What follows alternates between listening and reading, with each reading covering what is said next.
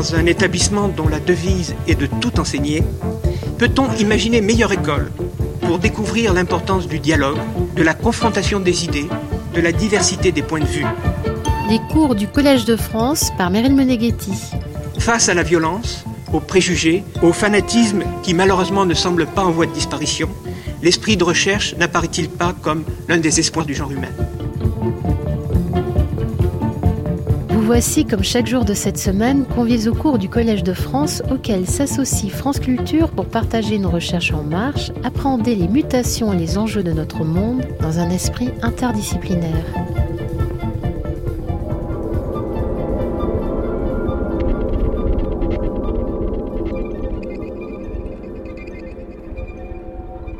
Qu'est-ce que la ressource solaire? Et de quelle façon peut-elle répondre aux enjeux de transition énergétique s'interroge le physico-chimiste Daniel Linco. Comment la nature a-t-elle mis au point le photovoltaïque moléculaire? De quelle façon une chimie proche de la photosynthèse a-t-elle révolutionné le photovoltaïque avec des cellules solaires qui vont commencer à faire entrer de l'organique à l'intérieur? De l'apport essentiel d'Edmond Becquerel en 1839 à la possible révolution de l'agriculture photovoltaïque ou du photovoltaïque flottant sur les océans, Daniel Linco nous entraîne pour sa leçon inaugurale au Collège de France dans une passionnante odyssée de découvertes en progrès et de progrès en nouvelles innovations. L'interdisciplinarité la créativité internationale de la recherche qui se combinent à la technologie mais aussi la conquête spatiale et maintenant la demande sociétale, contribuent à faire de l'énergie solaire un acteur important de la transition énergétique. Le soleil étant intermittent et les défis techniques conséquents, bien peu croyaient dans les possibilités de l'énergie solaire, certes démocratique, universelle et renouvelable, comme aime à le souligner Daniel Linco. Directeur de recherche émérite au CNRS et professeur invité au Collège de France en 2021-2022 sur la chaire Innovation technologique Liliane Bettencourt, Daniel Linco a été directeur scientifique de l'Institut photovoltaïque d'Île-de-France jusqu'en 2019. Diplômé de l'École supérieure de physique et chimie industrielle Paris Tech, médaille d'argent du CNRS en 2004, il a travaillé sur la photoélectrochimie des semi-conducteurs et il a supervisé la création d'une filière de production par électrolyse de cellules solaires en couche mince. Dans une interview donnée au journal du CNRS, Daniel Linco expliquait en 2016, et je le cite, que la recherche sur l'énergie solaire photovoltaïque est un travail d'équipe L'objectif est de fabriquer des cellules solaires plus efficaces qui convertissent mieux la lumière du soleil en électricité et à moindre coût. Une cellule photovoltaïque est un peu comme une équipe de foot, souligne encore le chercheur. Elle doit former un tout, y a l'individuel et le collectif. Les matériaux doivent être meilleurs à titre personnel, mais aussi capables de se faire passer des électrons entre eux. Baudelaire voit dans le soleil un père nourricier. Ainsi qu'un poète, écrit-il, il descend dans les villes, il en oublie le sort des choses les plus viles, et s'introduit en roi sans bruit et sans valet dans tous les hôpitaux et dans tous les palais. Depuis l'apparition des premières cellules solaires à la naissance du photovoltaïque moderne, le champ des possibles est formidable et la question des rendements fondamentale. Nous gagnons le Collège de France le 20 janvier 2022 pour la leçon inaugurale de Daniel Linco intitulée Énergie solaire photovoltaïque et transition énergétique. Donc, euh, je vais vous présenter le, thème énergie solaire photovoltaïque et transition énergétique. En fait, l'idée, c'était aussi de montrer comment une grande idée, qui est d'utiliser l'énergie solaire avec de nouvelles façons de l'aborder, à la fait qu'avec les progrès qu'on a fait, les connaissances fondamentales, comment on peut réaborder les questions fondamentales autour de l'énergie solaire photovoltaïque, donc l'utilisation de l'énergie solaire.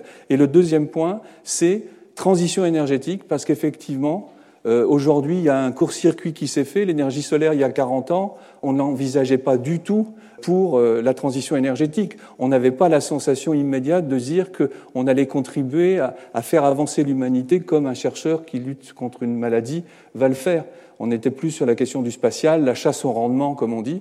Et en fait, il y a une responsabilité nouvelle qui est venue sur ce domaine parce qu'en fait, on attend, la société attend énormément de nous euh, sur ce domaine.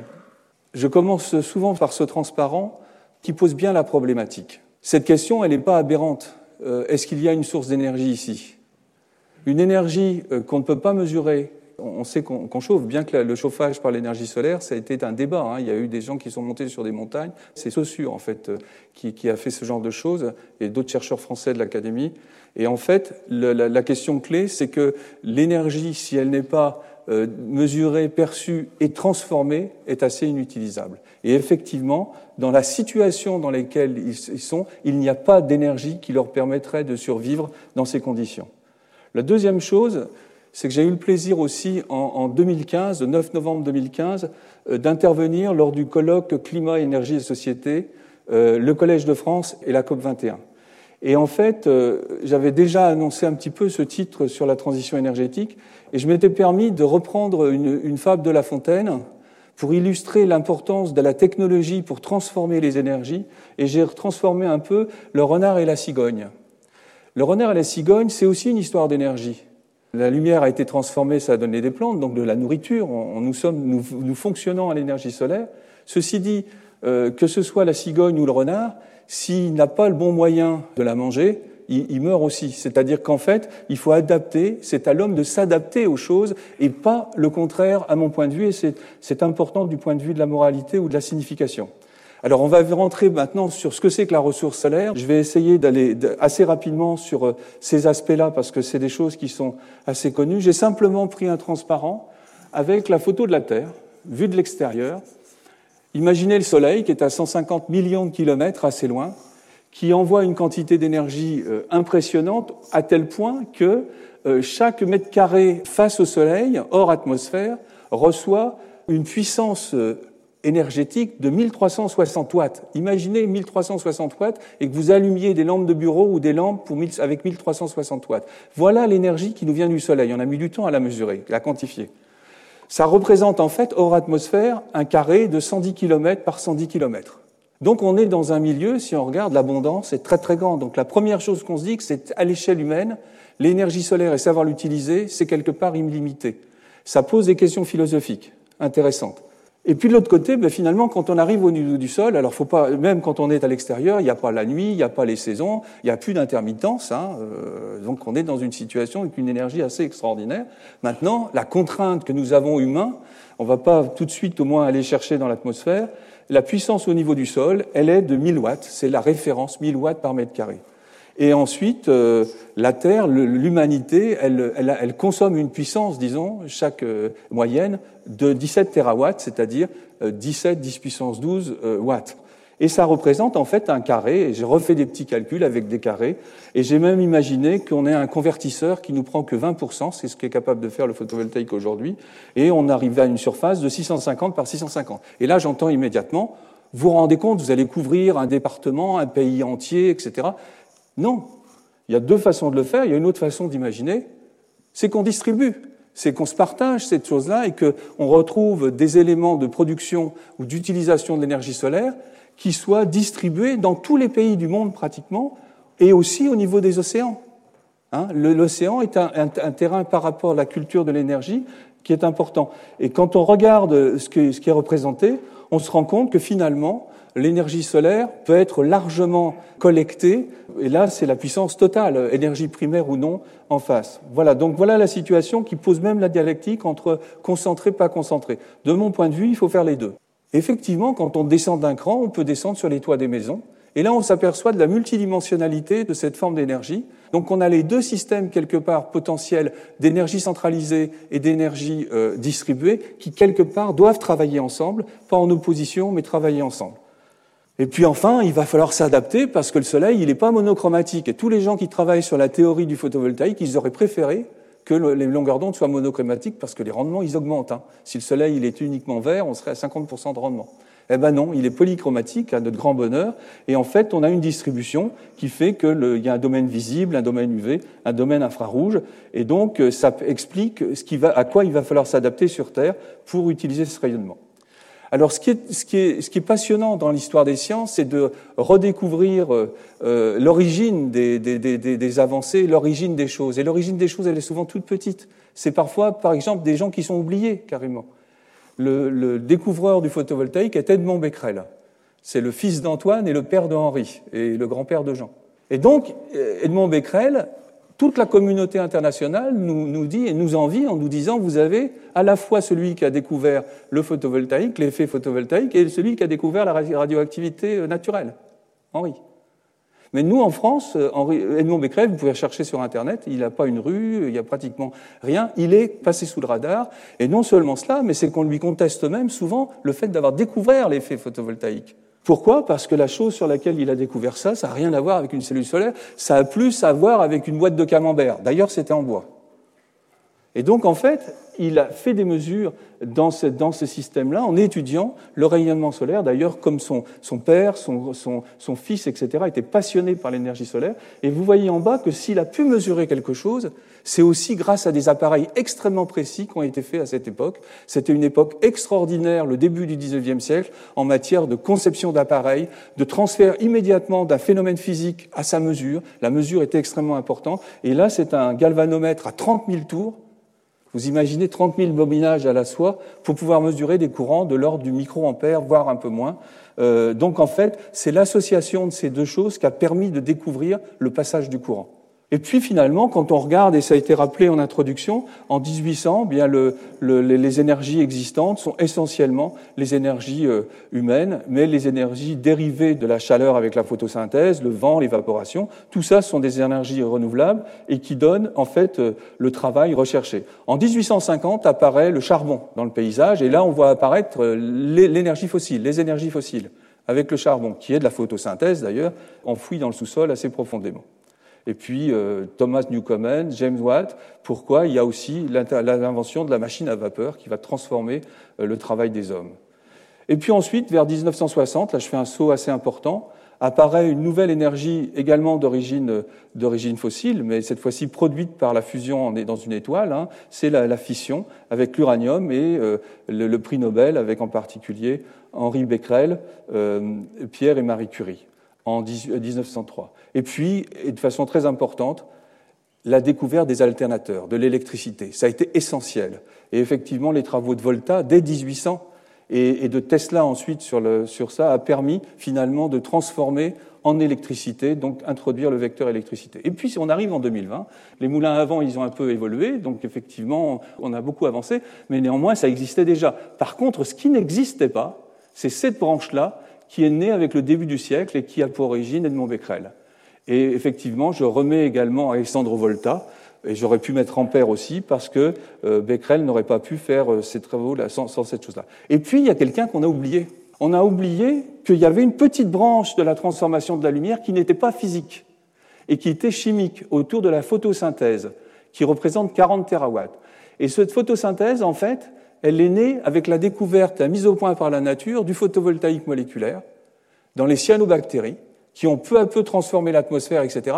Mais à la base, l'effet que la nature a mis en place, donc vous voyez, c'est pas vraiment Becquerel qui l'a inventé, mais il y a quelques milliards d'années euh, avant. Donc on est maintenant dans, dans, cette situation où finalement, on a un phénomène fondamental quand on regarde l'interaction entre la lumière euh, et la matière. En fait, ça passe par les électrons et dans la matière, ici c'est du silicium, il y a des électrons qu'on appelle des électrons de liaison. Et ces électrons sont libres et ils ont euh, la particularité d'être capables d'absorber les photons de façon extrêmement rapide et extrêmement efficace. Le processus de base d'interaction photon-matière, c'est le transfert de l'énergie du photon vers un électron qu'on va, qui va s'exciter quelque part. Et comment il s'excite un électron pour récupérer l'énergie?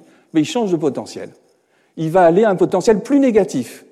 Et une fois qu'il a un potentiel plus négatif, il laisse une place vide derrière lui dans, le, dans, les, dans les liaisons chimiques et il fait ce qu'on appelle un état excité. Et cet état excité, il contient l'énergie du photon. Et à un moment donné, qu'est-ce qui se passe? L'état, la thermo nous dit, il va revenir à l'équilibre. Donc il doit, il est obligé cet électron de rendre ce, cette énergie. Et il va le faire en général extrêmement rapidement aussi, un peu moins rapidement que l'absorption, et ça va donner de la chaleur. Et donc la chaleur que nous percevons, au départ, est une chaleur d'origine électrique. Vous avez beaucoup de belles couleurs dans la nature, on peut émettre de la lumière, et le troisième processus, c'est la photosynthèse. Et la photosynthèse, c'est impressionnant. La nature a mis au point le photovoltaïque moléculaire. Alors l'archétype, c'est effectivement la chlorophylle, la chlorophylle A, la chlorophylle B. C'est extraordinaire. Et en fait, la nature a découvert des molécules, c'est même euh, de la physique quantique, hein, euh, avec des niveaux d'énergie dont j'ai parlé, qui sont bien séparés. Et ces molécules ont la particularité d'être capables de ralentir la recombinaison. Et qu'est-ce qu'elle a trouvé pour extraire les électrons? Elle n'a pas trouvé mieux que mettre un électrolyte, c'est-à-dire de mettre un liquide. Euh, quand vous coupez la sève d'une feuille, c'est un liquide. Donc le liquide va pouvoir venir en contact avec les petites molécules, et c'est de ce contact avec les molécules, voilà le processus. Alors on a un liquide qui contient du CO2, euh, qui contient des protons, il y a de l'eau, etc. Que se passe-t-il? Le proton arrive, il est excité, donc là il est absorbé. Et là il a le choix. Soit il retombe à sa place assez rapidement, soit quelque part il a envie de sortir. Il se trouve que l'envie de sortir lui vient du fait qu'il y a d'autres niveaux d'énergie qui sont capables de capter les, électrons avant même qu'ils aient envie de recombiner, c'est-à-dire qu'on est capable de faire la réaction électrochimique qui va donner un sucre, enfin un carbohydrate. Et donc, on a ces deux niveaux. Donc, on voit que l'électron, lui, peut réagir et le trou également. Et ça, ça nous donne quelque chose de très simple. C'est que pour revenir à sa place, au lieu de redescendre en réémettant de la lumière, comme le fait la chlorophylle, il va revenir à sa place quelque part en construisant, en fabriquant de la photosynthèse et en fabriquant ces molécules, ces carbohydrates. Ça va être du glucose en fait qui vont être faits. Donc voilà la réaction et euh, voilà la réaction finale. La réaction, ça va être avec six, il y aura six qui vont être faits pour faire cette molécule euh, de, glucose. Donc on est dans une situation où la nature a été capable de faire directement l'absorption, le transport électrique, même s'il n'est pas long, et puis le stockage chimique. Et puis finalement, quand on regarde un peu plus loin, moi qui viens du photovoltaïque, je suis fasciné, fasciné par la photosynthèse. Hein, ça tourne, il y a des protons, c'est extraordinaire, et c'est des systèmes à deux photons. Voyez, donc en fait, euh, il faut se dire que quand on regarde une belle végétation, hein, la coulée verte à Antony, vous avez ici, euh, ici c'est des milliards et des milliards de petites machines qui travaillent déjà avec l'absorption de la lumière, sa transformation, et puis on, voilà, qui nous donne la vie, etc.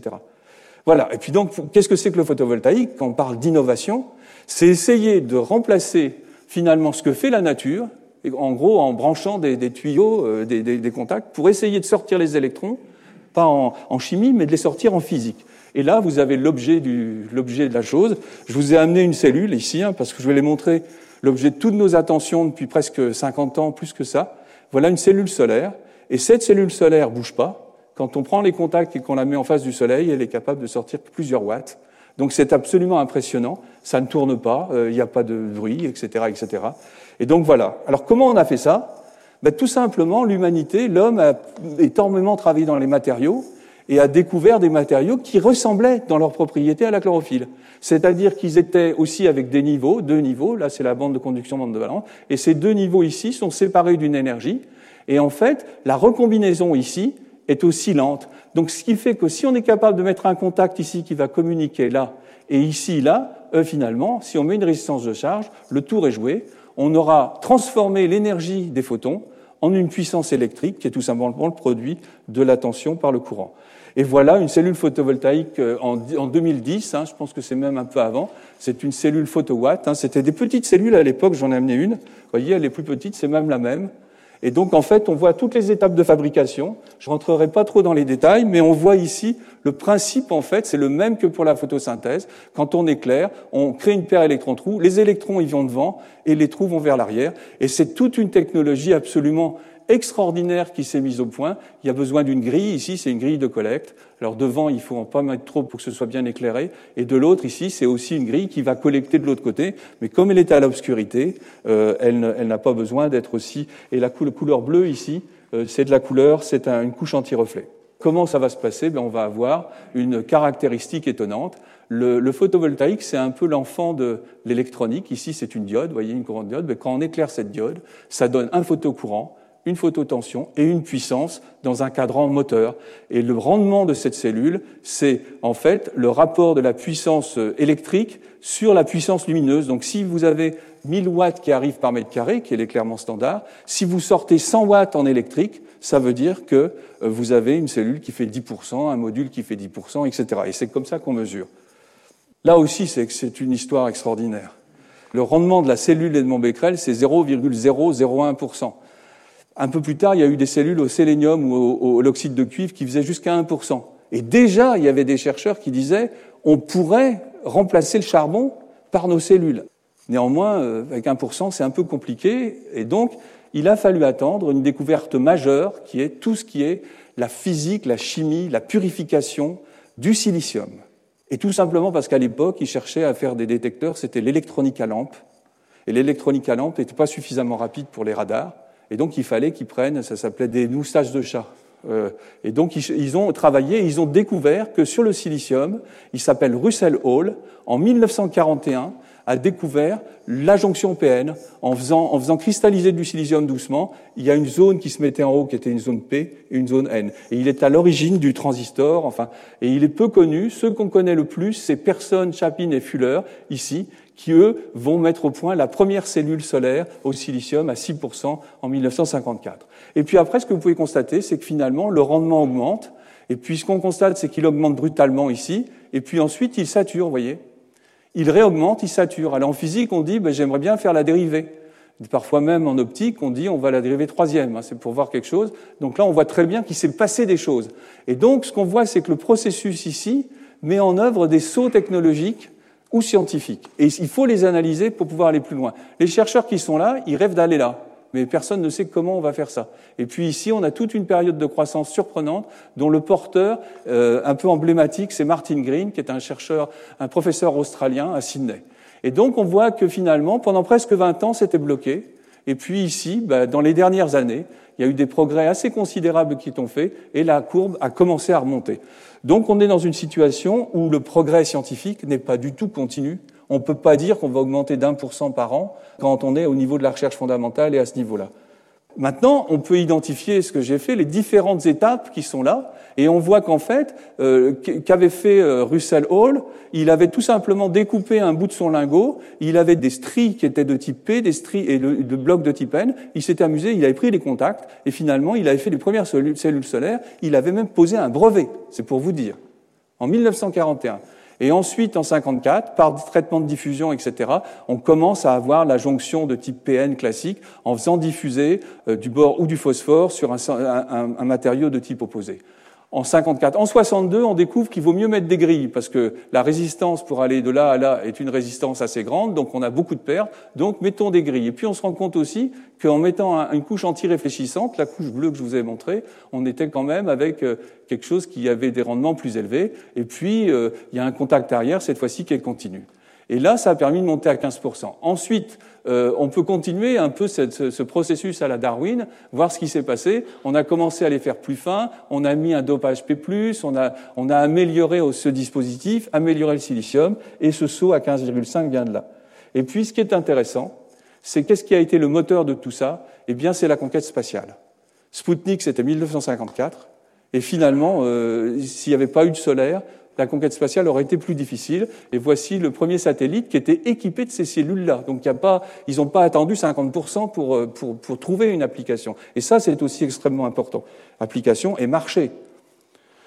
Et puis après, ben, on voit que le, le domaine se, se, se, avance encore ici avec euh, des, des, texturations pour limiter la réflexion. Vous voyez qu'il y a des dopages localisés, etc., qui nous amènent en 94 jusqu'à quelque chose qu'on appelle PERL. Alors il y a plein d'acronymes. Un là, c'est euh, euh Passivated Emitter Real euh, Locally Diffused. Donc oui, c'est ça, localement diffusé. Et donc vous avez cette structure qui devient déjà plus compliquée. C'est pratiquement un objet de l'électronique.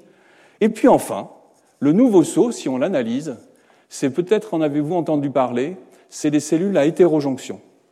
On a découvert que plutôt que de faire de la diffusion à haute température de phosphore à 800 degrés dans un four, il suffisait de mettre une couche mince de silicium amorphe, qui est le silicium de l'électronique. Hein. Il y a le laboratoire de Polytechnique qui était spécialiste du silicium amorphe, de le mettre à la surface du silicium. Et là, il y a ce qu'on appelle une passivation. C'est-à-dire qu'en fait, la recombinaison est encore plus lente. Donc finalement, on extrait encore mieux les charges et ça nous permet d'avoir une cellule qui a une structure complètement différente. Vous voyez, on n'a plus de diffusion type P, type N, on rajoute des couches minces. Donc on a en fait une convergence entre euh, des cellules wafer qui font pratiquement 150 microns d'épaisseur et des couches minces qui font quelques dizaines de nanomètres. Et puis enfin, le NEC plus ultra, le record absolu, 267 watts par mètre carré, si on raisonne en présence, c'est une cellule où le silicium s'est tellement amélioré qu'on n'a plus besoin de mettre les contacts avant et que les, les trous et les électrons ont le temps d'aller chercher les contacts interdigités en face arrière. Et donc ça suppose une amélioration euh, des qualités de silicium absolument exceptionnelle. Et il y a tout un travail sur la métallurgie, sur la physique euh, des matériaux, sur les procédés. Et voilà la cellule championne du monde. Hein. C'est celle, c'est une entreprise japonaise qui s'appelle Kaneka. Et donc voilà la cellule championne du monde. Voyez sa caractéristique courant tension et sa puissance. Et ça donne un rendement qui est de l'ordre de 26,7%. Et ça, c'est la capacité que la cellule a d'absorber les photons. Et on voit que sur 100 photons qui arrivent, il y a 100 électrons qui sortent pratiquement. C'est-à-dire qu'en fait, chaque photon qui, qui est absorbé est transformé en un électron. C'est un tour de force. Les premières cellules qui étaient faites, elles avaient des réponses spectrales, comme on les appelle, qui étaient très basses, etc. Et donc vous voyez même que l'amélioration de 24,7% à 25,6%, donc en 2013 en 2014, regardez sur quoi elle joue, on a amélioré la collecte des photons UV. Et puis maintenant, on commence à se poser des questions, on se dit mais finalement, ces courbes-là, qu'est-ce qu'elles veulent dire? Ben, Elles traduisent finalement un cursus de, de, de technologies de découverte, maturation, saturation. Et en fait, on se rend compte que finalement, on pourrait, si la découverte qui était là n'avait pas été faite, on aurait continué comme ça ad vitam aeternam. Et en fait, au fur et à mesure, on s'aperçoit que chacune des vagues ici, qui démarrent de façon assez abrupte, est due à ce phénomène d'un changement de paradigme dans la fabrication, dans les matériaux. Et enfin, la dernière est exceptionnelle. La, la cellule HIT, elle vient de loin. Les chercheurs qui sont ici, en 2000, étaient moins bons que les autres. Pourtant, ils avaient une autre idée, en se disant peut-être que ça sera meilleur. Et qu'est-ce qu'ils ont fait? Ils ont, insisté, ils ont continué. Ils n'ont pas dit, allez, on va faire la même chose que les autres. Eh bien, leur en a pris, parce qu'au bout d'un certain temps, c'est eux, en combinant avec l'autre technologie, qui ont commencé à faire ressortir la courbe et la faire monter vers les 30% de rendement. Alors on peut se dire la question, jusqu'où on va? Les gens qui étaient ici, il y avait déjà des gens qui disaient qu'on avait atteint le rendement théorique maximal parce qu'on ne savait pas la théorie où on était. Donc, comment sait-on qu'on est arrivé au plateau et qu'on ne pourra pas aller plus loin? Et donc, la question, c'est euh, d'aller voir qu'est-ce qui se passe de ce côté-là. Donc, en fait, on est dans une situation où il y a eu beaucoup de travaux théoriques qui ont été faits pour expliquer que finalement, le problème d'une cellule solaire, c'est que le Soleil est, polychromatique, et donc il y a des photons qui sont bien absorbés, c'est ceux qui correspondent bien à la distance entre les deux, le vert ici, par contre, les photons rouges, ils traversent, et les photons bleus, ils ont trop d'énergie, ils sont absorbés, mais ils la perdent. Donc, résultat, on voit que finalement, ce qui va gouverner le, le, rendement de la cellule, c'est d'un côté un courant qui augmente avec euh, une tension qui augmente avec l'écart entre les niveaux, donc ça monte, et puis de l'autre côté, un photocourant qui va diminuer lorsque le gap augmente et ça donne une courbe en cloche et qui donne des rendements autour de 33%. Et regardez où en est la technologie sur ces deux technologies. Elle est très proche du rendement théorique. C'est pour vous dire que quelque part, quand on voit ça, on se dit mais mince, qu'est-ce qu'il y a? Il n'y a plus rien à faire, on y est. Il faut réduire les coûts, etc. Donc on regarde les autres technologies, voir ce qui s'est passé. Donc on voit que finalement, on arrive à la limite qui s'appelle le Shockley-Quasar et qui est à 29,2,3 pour le silicium. Donc on est tout près, on s'en approche. Les autres technologies qui sont développées également pour le spatial, hein, 51, 54, 63, 76, vous voyez, tout ça, c'est des technologies au départ. L'idée, c'était de remplacer du silicium qui est assez lourd par des couches minces, flexibles. Euh, c'est plus facile pour les satellites. Et donc, vous remplacez du silicium par des couches qui font 2-3 microns. Et ici, voilà l'exemple d'un matériau sur lequel j'ai travaillé pendant plusieurs dizaines d'années, qui est le CIGS, cuivre, indium, gallium, sélénium. Regardez la structure de la couche. Et là, elle fait plus, elle fait quelques microns au lieu d'avoir euh, d'avoir une centaine de microns. Donc, elles ont, il y a un intérêt. Et puis voici des structures flexibles dont les rendements aujourd'hui atteignent plus de 20 Puis finalement, quand on regarde cette technologie, on a les mêmes phénomènes on a l'effet de saturation et on se rend compte qu'il y a toujours une raison et quelqu'un découvre ici, ce qu'on a découvert, c'est euh, l'introduction d'éléments alcalins, du potassium, du sodium euh, à l'intérieur de la, de la, surface. Alors toutes les, toutes les étapes sont, sont, mises ici et puis vous voyez que ça a redémarré et, si à cette époque-là on avait dit euh, il n'y a plus futur, on n'y arrivera pas, on serait trompé. Et puis en 91, quelque chose apparaît, c'est la chimie qui révolutionne le photovoltaïque.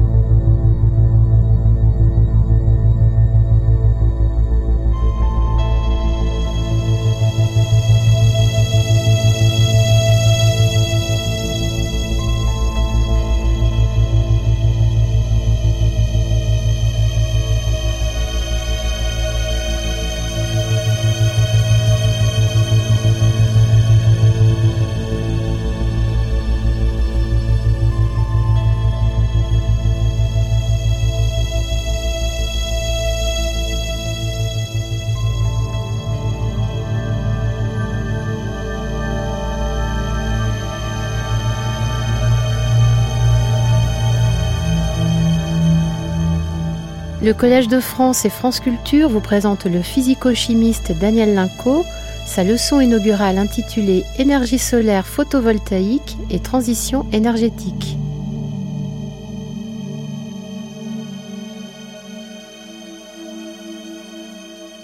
Et cette chimie, elle est étonnante parce qu'elle est assez proche de la photosynthèse. Pourquoi? Parce que, en fait, Michael Gretzel, qui est ici, qui est professeur à l'université à l'EPFL, c'est une chimie, c'est des cellules solaires qui vont commencer à faire rentrer de l'organique à l'intérieur. Toutes les cellules que je vous ai montrées précédemment, il n'y avait pas une molécule organique, c'était de l'inorganique qui fonctionne à haute température, etc. Et là, on voit apparaître des couches minces organiques. Et l'histoire est très intéressante. Ça fait longtemps que les, les, molécules et tout peuvent être considérées comme étant des matériaux pour faire de l'électronique. Aujourd'hui, vous avez les écrans OLED, Organic Light Emitting Devices, on fait des écrans.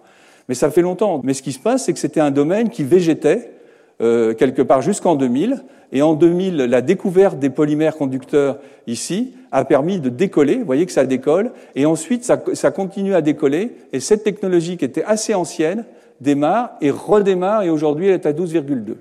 Arrive cette technologie qui, elle, et je vais vous le montrer, apporte quelque chose de complètement nouveau. C'est un concept différent de cellules. Elle fait progresser celle-ci. Et puis, elle induit celle-ci et celle-ci réinduit celle-ci. Donc ici, c'est la, la, la, technologie STAR dont je parlerai un peu, c'est les cellules perovskites qui ont été inventées en 2009. Et regardez la vitesse de croissance. Entre 2009 et 2020, on est passé de euh, quelques pourcents, de 3,8%, et c'est un japonais. Alors pour la petite histoire, ce qui est intéressant, c'est que la recherche en photovoltaïque en particulier, mais aussi dans d'autres domaines, est très internationale. Michael Gretzel, il est, il est suisse. Ici, on a deux Américains, un Japonais, et ici, c'est une équipe japonaise. Donc on voit une chose importante, c'est que l'importance des relations internationales. Et voilà. Alors le concept, il est très simple. Il absorbe une molécule, cette fois-ci, alors c'est des, colorants, des molécules de colorants, ça fonctionne avec de la chlorophylle. Si vous prenez quelque chose qui est poreux, milieu très très poreux, et que vous le trempez dans une solution de colorant, par exemple du mercurochrome, vous allez sortir elle sera toute rouge, la, partie poreuse. Dès que vous avez du vert uniquement, vous verrez même pas qu'il y a du chloroforme dessus, il n'y aura pas la couleur rouge. Pourquoi? Parce que les molécules organiques vont se coller à la paroi de tous les petits grains, et ce qui fait qu'au lieu d'avoir une surface qu'on dit développée de 1 cm, on peut monter à 1000 cm, c'est celle, toute la stratégie des poreux, qu'on retrouve également dans le phénomène des batteries, dans la catalyse, etc. Et en fait, on est dans quelque chose qui ressemble un peu à la photosynthèse ou aux cellules de, de Becquerel. En fait, c'est avec des couples iode-iodure, et puis on a des colorants de plus en plus élaborés qui viennent. Et puis finalement, la chimie organique euh, prend son envol aussi avec ce type de concept, avec des concepts donneur-accepteur, où cette fois-ci c'est des polymères ou des molécules qui sont capables de transférer leurs électrons sur des fullérenes. Alors les fullérenes euh, ont été une découverte majeure aussi, c'est du C60, et donc en fait on, on, s'aperçoit qu'on peut faire des molécules et des, et des cellules. Et aujourd'hui, il y a des fabricants, en France en particulier, prenez Armor, etc., qui développent à l'échelle industrielle également ces choses-là. Et puis quand on regarde les rendements, ils sont assez ce ne sont plus du tout les technologies classiques des semi-conducteurs, mais c'est de la technologie d'imprimerie. Finalement, on est en train de mettre au point d'imprimerie pour les semi-conducteurs. En 2013, il y a une nouvelle révolution dans le photovoltaïque, avec justement euh, ben, ces cellules perovskites. Alors voilà, alors photovoltaïque est rentré maintenant dans la cour. Euh, finalement, il y a beaucoup d'articles dans Nature, etc., dans Science, c'est-à-dire qu'il y a beaucoup de choses qui se font derrière. Ce qu'on voit, c'est qu'en fait, cet article, avec euh, est-ce que les matériaux euh, photovoltaïques qui fonctionnent merveilleusement bien dans les labos, est-ce qu'ils brilleront autant en technologie commerciale? Voilà la question qui a été posée. Est-ce que c'est de l'espoir ou est-ce que c'est une illusion? Et de temps en temps, les, les, les chercheurs, il y, a des, il y, a des, choses, on s'emballe pour un, quelque chose, et ça ne donne pas d'application, d'innovation. Dans ce cas-là, c'est quand même assez extraordinaire. J'ai fait une petite étude biométrique pour simplement perovskite, perovskite plus solar cell domain dans Web of Science. Regardez ce qui se passe. La découverte est là. Et regardez, il y a plus de 4000 articles qui sortent chaque année sur ce domaine. Ce qui pose un, un, autre problème, mais qui est quand même intéressant, c'est qu'on voit l'engouement, le, le, comment toute la société, la, la, la communauté scientifique s'en est emparée. Alors, il faut quand même que je vous parle de ce que c'est que ce matériau. Pourquoi il est hybride, pourquoi il est un peu organique? C'est parce que c'est un mélange des deux. C'est un matériau qui a une structure inorganique, avec ici des métaux métalliques qui peuvent être du plomb ou de l'étain, et des, ions halogénures.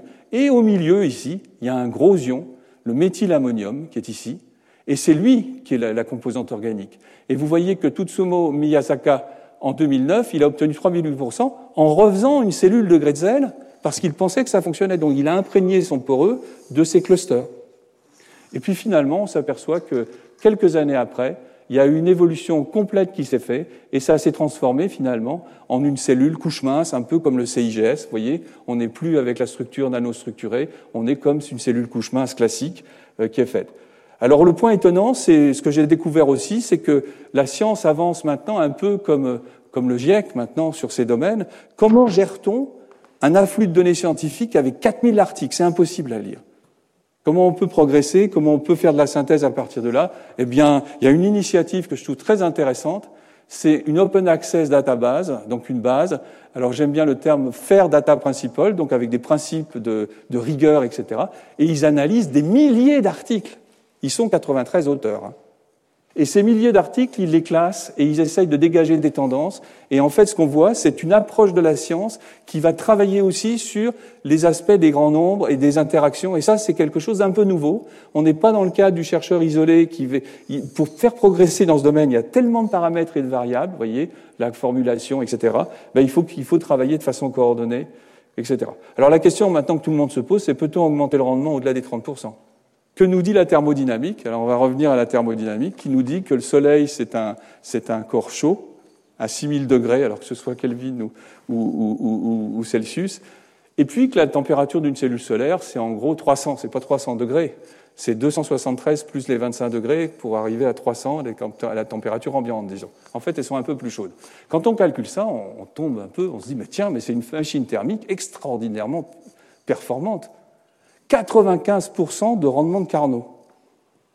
Alors que les moteurs qu'on a, ils travaillent à plus basse température, c'est plutôt 33-34%, on monte plus dans certaines, centrales. Et en fait, on voit qu'en fait, avec des modèles plus élaborés, on voit 85% sous concentration et 67%. Donc, ça y est, on connaît la limite. On sait qu'il est possible d'aller à des rendements plus élevés. Comment faire? On a vu que la première cellule était coincée, puisqu'il n'y avait que deux niveaux et qu'elle était coincée à 30%. Mais la solution, c'est de se dire, je vais prendre une première cellule qui va laisser passer, qui va absorber le bleu. Très bien, elle va être très efficace dans le bleu. On laisse passer les photons euh, visibles et infrarouges. On en met une deuxième derrière qui va prendre que les photons du visible, du vert, etc. On en met une troisième, une cinquième, une quatrième, cinquième, etc. Et donc finalement, on va faire des, des cellules superposées qu'on appelle des multijonctions. Et quand on en a deux, on les appelle les tandems. Et donc on va faire travailler deux cellules ensemble avec des critères différents, et on voit que finalement, quand on augmente le nombre de cellules, ben finalement, le rendement théorique passe de 33% à 45 à 51. Et voilà, on est dans une situation où on a une possibilité technologiquement possible d'associer toutes les connaissances qu'on a faites sur les monojonctions et les donner ensemble. Et finalement, on est en train de préparer les nouvelles générations de cellules solaires pour demain, et là, c'est très important d'être capable d'augmenter le rendement, on a de la marge. Et eh bien, pour l'augmenter, on va tout simplement habiller des cellules silicium classiques, on ne va pas casser l'industrie du silicium, on va venir et on va associer deux industries qui, pour l'instant, se regardent un peu en chien de faïence. Les technologies des couches minces et les technologies au silicium. Et en les associant, on espère aller à 30, 30, 30, c'est-à-dire 30% en module, 30 centimes le watt en 2030. Et ça, c'est ce qu'on avait fait à la COP 21, l'appel qu'on avait fait avec l'IPVF en particulier. L'axe phare de l'IPVF, c'était, on nous a demandé qu'est-ce que vous proposez comme institut photovoltaïque pour le futur, et on avait euh, proposé, avec d'autres euh, d'autres grands labos européens et mondiaux, euh, ce projet qu'on a appelé 30-30-30. Eh bien, il est en plein dans la réalité, et aujourd'hui, vous avez déjà des cellules qui se rapprochent, qui ont dépassé le silicium tout seul. Regardez, quand on met des perovskites sur du silicium, c'est à 29,5%. Et de l'autre côté, on peut aussi faire des cellules couches minces. Ça, on travaille également. Alors ça, c'est le projet phare de l'IPVF PVF. Et ici, on travaille aussi sur des cellules couches minces euh, qui, elles, ont un potentiel et pourraient permettre d'autres applications. Et le nouvel horizon, je terminerai sur la partie recherche par ce nouvel horizon, et pour moi, c'est de revenir. Imaginons qu'on soit capable de faire une cellule solaire finalement sans contact, sans contact. On la met dans le liquide, puis d'un côté, on va sortir l'hydrogène, de l'autre, on va faire du sucre, ou on va faire, donc on va faire de la photochimie grâce à une cellule photovoltaïque, mais cette fois-ci, qui est immergée, et on revient à finalement quelque chose qui permettrait de faire de l'électrolyse, etc. Et finalement, j'ai fait la boucle, j'ai terminé la boucle, j'ai commencé par la photosynthèse et je suis revenu à la photosynthèse en introduisant les, les éléments euh, technologiques euh, ad hoc. Et puis finalement, la conclusion recherche, donc euh, on a une recherche qui est très performante, il y a une émergence de nouvelles technologies, des cycles de plus en plus courts. La recherche est très créative, il y a beaucoup de motivation, et je peux vous assurer que c'est un des éléments forts dans ces domaines, comme dans d'autres. Hein. S'il n'y a pas la motivation, c'est un peu compliqué. Elle est fortement pluridisciplinaire, internationale, et elle associe étroitement le fondamental avec les applications et la création d'instituts comme l'INES, par exemple, euh, l'Institut national d'énergie solaire, et l'IPVF, euh, associant le CNRS, des académiques avec des industriels, en est un exemple. Et enfin, je vous l'ai montré à la fin, c'est très important, euh, il, y a la, il y a effectivement une marge de progression très importante. Et puis au-delà de ça, euh, il y a des éléments qui sont très importants qui interviennent maintenant sur la recherche photovoltaïque, c'est ne pas se préoccuper que de faire la cellule, mais de travailler sur leur cyclage, sur ce qu'on appelle le cycle de vie, l'économie du photovoltaïque, les liens à la société, et travailler aussi sur les questions de, prospective et scénario. Et je terminerai maintenant par photovoltaïque et transition énergétique. Vous pouvez dire pourquoi il a mis transition énergétique dans son titre. Donc, un, on a l'énergie, deux, on a mis au point euh, des, instruments, des, ça, des transformateurs, pour, qui sont capables de la capter. Hein. on a mis au point euh, ça. Et maintenant, on est dans une situation où il y a besoin d'avoir des énergies renouvelables et d'avoir des énergies non carbonées. Et cette énergie est disponible aujourd'hui. En fait, pour que quelque chose se développe sur le plan industriel et à grande échelle, il faut qu'il ait un marché. Et les premières innovations dans la première période, c'était le spatial et les sites isolés terrestres. Et en fait, j'ai repris, j'ai réussi à retrouver en 1972 Martin Wolf qui refaisait euh, toute la, comme on fait maintenant, la, production cumulée en log, etc. Et on voit déjà que ça poussait très très rapidement. C'était encore, c'était une première, c'était une exponentielle au niveau de la production et tout. Vous voyez qu'en fait, au début, c'était à l'échelle de quelques mètres carrés, 100 mètres carrés, quelques kilowatts et tout. J'ai trouvé en 76, dans un très bon colloque qui avait eu lieu à Toulouse entre le CNES et le CNRS, un article de M. Durand, euh, qui, était le, qui a été à un moment donné le directeur du commissariat à l'énergie solaire, qui estimait à 150 kilowatts par an en début 76. Vous voyez d'où on vient et ce qui est intéressant, c'est que le spatial faisait environ 80 kilowatts et le reste, c'était déjà du terrestre en site isolé. Et le point important pour nous aussi, au niveau France, c'est que la France était tout de suite derrière les États-Unis. Euh, en particulier parce que la France était, euh, les, les, de fusée, les programmes spatiaux exigeaient qu'on fasse du photovoltaïque à l'époque. La deuxième période, c'est 76-2000, c'est un développement du photovoltaïque terrestre en site isolé, donc là aussi un nouveau marché, des vrais besoins, euh, mais qui finalement euh, reste à des niveaux très bas, vous voyez, mais on est quand même passé de l'échelle du kilowatt à l'échelle du mégawatt. On est à 100 mégawatts en 1998. C'était il n'y a pas longtemps. Et en fait, quand on voit avec le temps, on voit que ça monte, et au départ, les sites isolés dominaient, et il y a une transition qui fait que le raccordé réseau commence à devenir important, et on voit un changement dans les marchés qui est le début du raccordement réseau. Et puis 2000-2020, alors là c'est l'envol du photovoltaïque, c'est le cas de le dire. Regardez, euh, ça c'est les courbes en Allemagne, et ce que je voulais montrer par ce transparent, c'est montrer l'importance des politiques d'État il faut qu'il y ait une politique incitative. Alors qu'est-ce qu'ils ont fait au début? Les 1000 toits solaires, c'était un programme qui a été fait en 90. Ça n'a pas donné des effets monstrueux. Après, ils en ont fait 100 000, ça n'a pas donné des effets monstrueux. Et ils ont fait ce qu'on appelle les feed-in tarifs, c'est les tarifs de rachat qu'on a fait en France en 2006. Et là, c'est parti. L'industrie s'est trouvée stabilisée, il y avait des garanties de pouvoir se développer, d'investir dans les machines, etc., etc. Et tout était, et ensuite, il y avait aussi, ça répondait à des aspirations citoyennes, enfin, ça, c'est très important. Donc, on a pu partir sur ce plan-là. Et puis maintenant, c'est l'entrée dans la cour des grands, 2010-2020.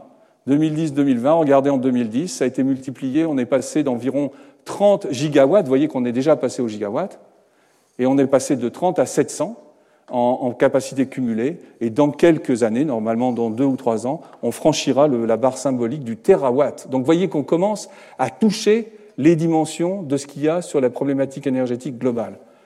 Et puis si on regarde les grands, voilà, on, est content parce que quand on regarde ça en étant du photovoltaïque, on est, on est très content. Là, on se dit c'est super, mais quand on se compare aux autres, c'est moins drôle. Néanmoins, néanmoins, Regardez le petit truc jaune là-bas. Tout a commencé avec un début. Pensez aux calculettes ou pensez aux smartphones, hein, les premiers. Il n'y en a pas beaucoup. Ça ne veut pas dire qu'il n'y en aura pas après. Ça dépend de l'acceptation et du besoin qu'on a de développer ça. Maintenant, si on porte ça dans un autre niveau, on regarde maintenant non plus. Alors, j'ai volontairement pris quelque chose qui est en terawattheure, c'est-à-dire en production électrique, pour pas comparer uniquement des puissances, parce qu'il y a des, euh, une centrale qui tourne 70% du temps, elle va produire plus qu'une une, une, cellule solaire qui n'a a la nuit. Donc euh, là, j'ai pris la production vraiment. Alors, c'est un, une base de données qui est très très bien, et on voit effectivement quelque chose qui est le décollement. Et regardez les différentes technologies. Alors, la biomasse, c'est la nuit des temps dont on a parlé tout à l'heure. Voyez ces technologies qui démarrent à un moment donné, et là, vous retrouvez euh, le l'hydroélectrique, vous trouvez le charbon, vous trouvez le nucléaire. Vous voyez, le nucléaire est là, et on voit qu'il démarre très fort, et après il sature. Alors, et on voit que les deux énergies, les énergies qui se développent aujourd'hui, c'est des renouvelables, le solaire, l'éolien, et puis il y a, les, biofuels, etc. J'ai fait un zoom sur cette chose-là, mais bon, c'est pas très nécessaire, mais ça pour montrer comment les choses étaient évoluées. Donc, qui sait ce qui va se passer là? Ça peut s'arrêter, ça peut retomber. Ce que j'ai fait, c'est que j'ai repris toutes les données qu'il y avait euh, en suivant, mais cette fois-ci en passant en échelle logarithmique. Et voilà la situation si on prend la production euh, annuelle euh, nucléaire, charbon, pétrole et total. On est là. L'éolien a démarré un peu plus tôt, comme on l'a vu, et puis on a une pente qui est ici, et on voit que l'éolien, ben, voilà la, la croissance. Regardez le photovoltaïque. Ce qui fait que quand on est en 2010 et qu'on raisonne en se disant je vais faire du, je vais plutôt, qu'est-ce que je vais pouvoir faire demain? Si on ignore le fait qu'il y a une courbe de croissance ici, on peut ne pas investir dans ce domaine-là. Quand on a ce type de courbe, on se dit, mais finalement, il va devenir très visible, et c'est ce qui se passe, on est dans cette zone-là, il va devenir très visible, mais euh, il faut investir, il faut poursuivre. Donc c'est vraiment une leçon de programmation de l'innovation ou de travail sur l'innovation qu'on peut avoir à travers ce type d'exemple, et je pense que c'est un très très bon exemple. Et puis j'ai retrouvé un, exercice qui avait été fait un peu plus tôt, qui donne un peu le même genre de choses. Euh, donc voilà, donc avec des courbes de croissance où on retrouve que le photovoltaïque pousse plus vite quelque part, et c'était un peu la nouveauté euh, que l'éolien. Et puis ensuite, les limites des prévisions. La limite des prévisions, j'en ai, pris conscience euh, euh, lors de la lecture de ce rapport du MIT en 2015, qui était The Future of Solar Energy, et où ils ont, les chercheurs ont cherché, ont, cherché ont, ont, décidé de regarder toutes les projections de l'AIE. L'AIE, c'est l'Agence internationale de l'énergie, qui chaque année donne des rapports et qui chaque année est capable de dire, euh, voilà, qu'est-ce qui va se passer dans 10 ans, dans 20 ans, dans 100 ans. Tout le monde aime bien faire ça et c'est normal de le faire. Néanmoins, ils ont regardé en fonction du temps. Ils ont commencé en 2006, ils sont allés jusqu'à 2013. Regardez en 2006, il n'y a pas de photovoltaïque. Pas avant la fin du 21e siècle.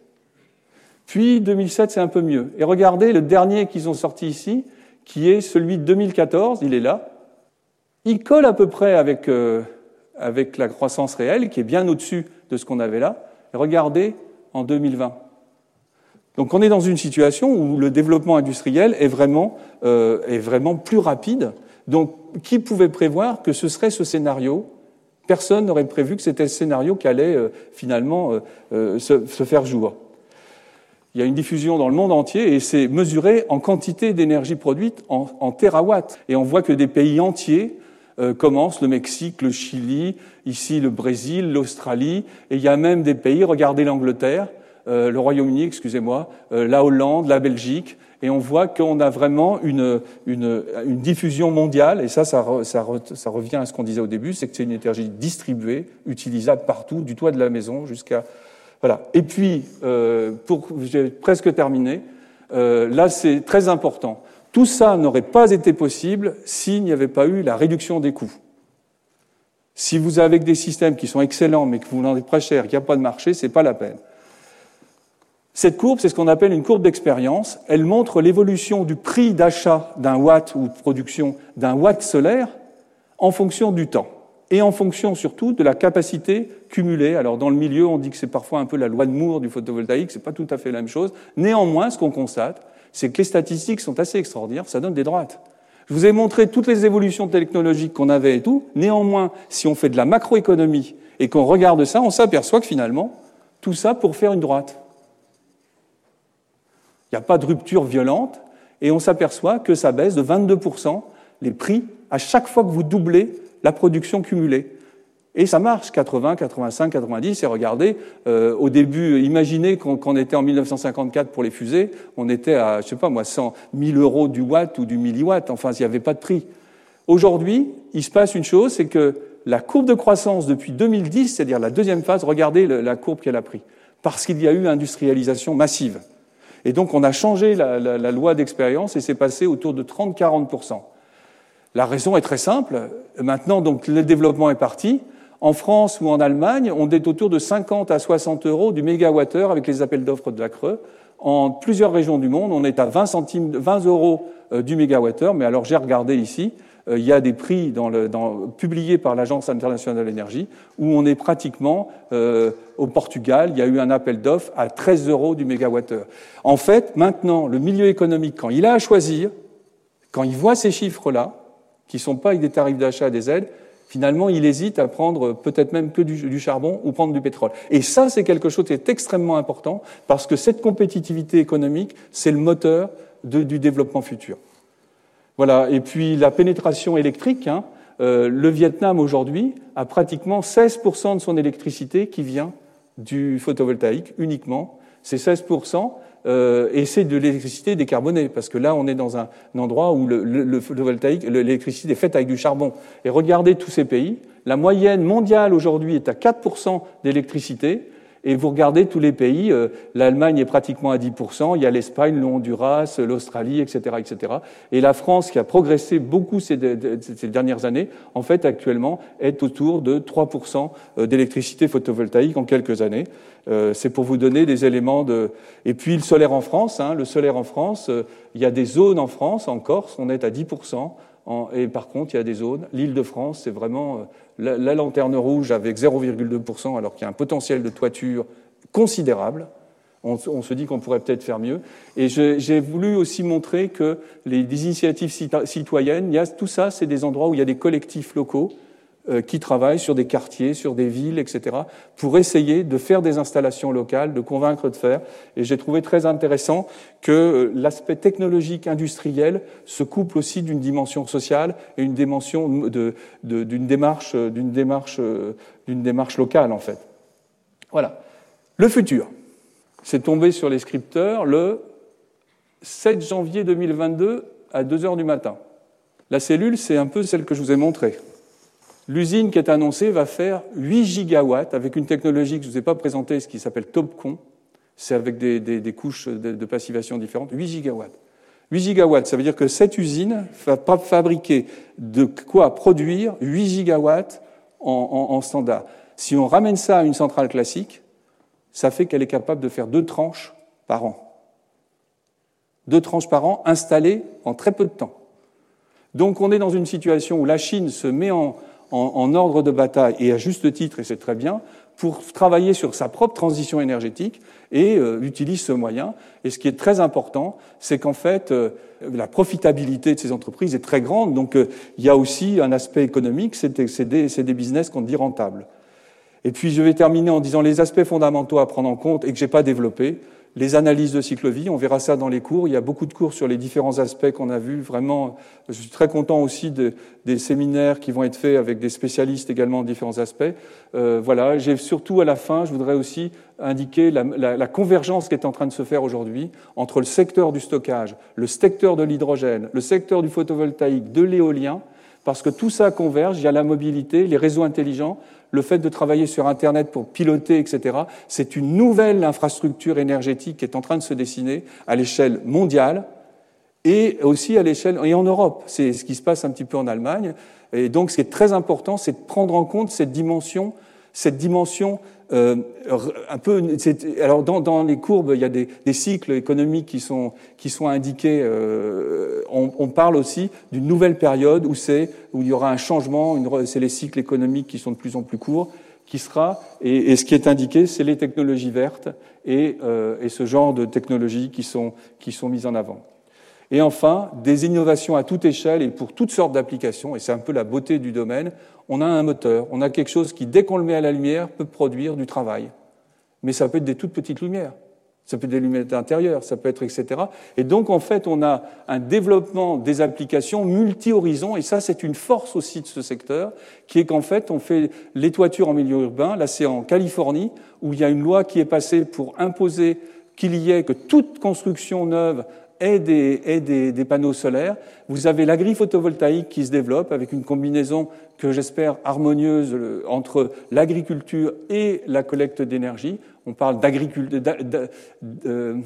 C'est des énergiculteurs, hein, j'avais ce terme qui avait été.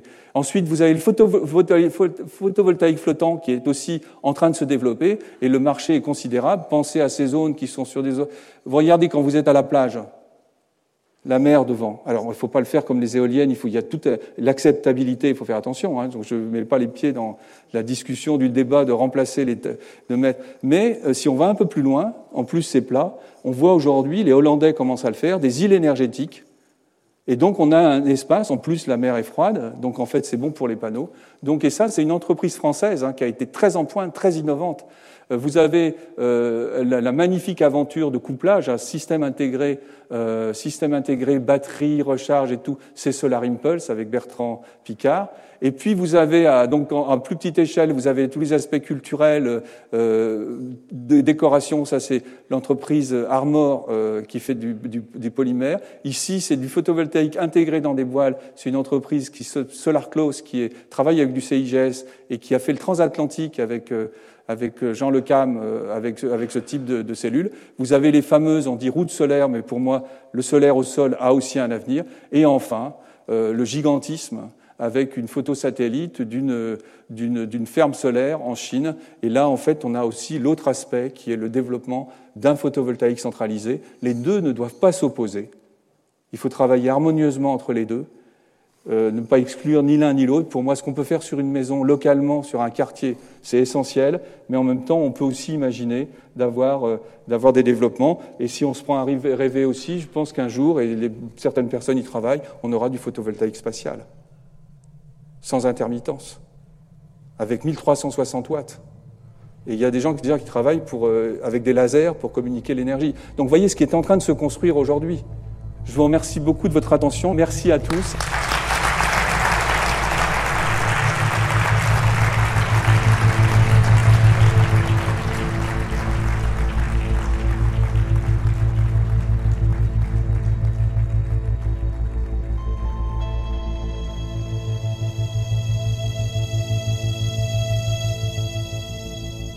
C'était les cours du Collège de France.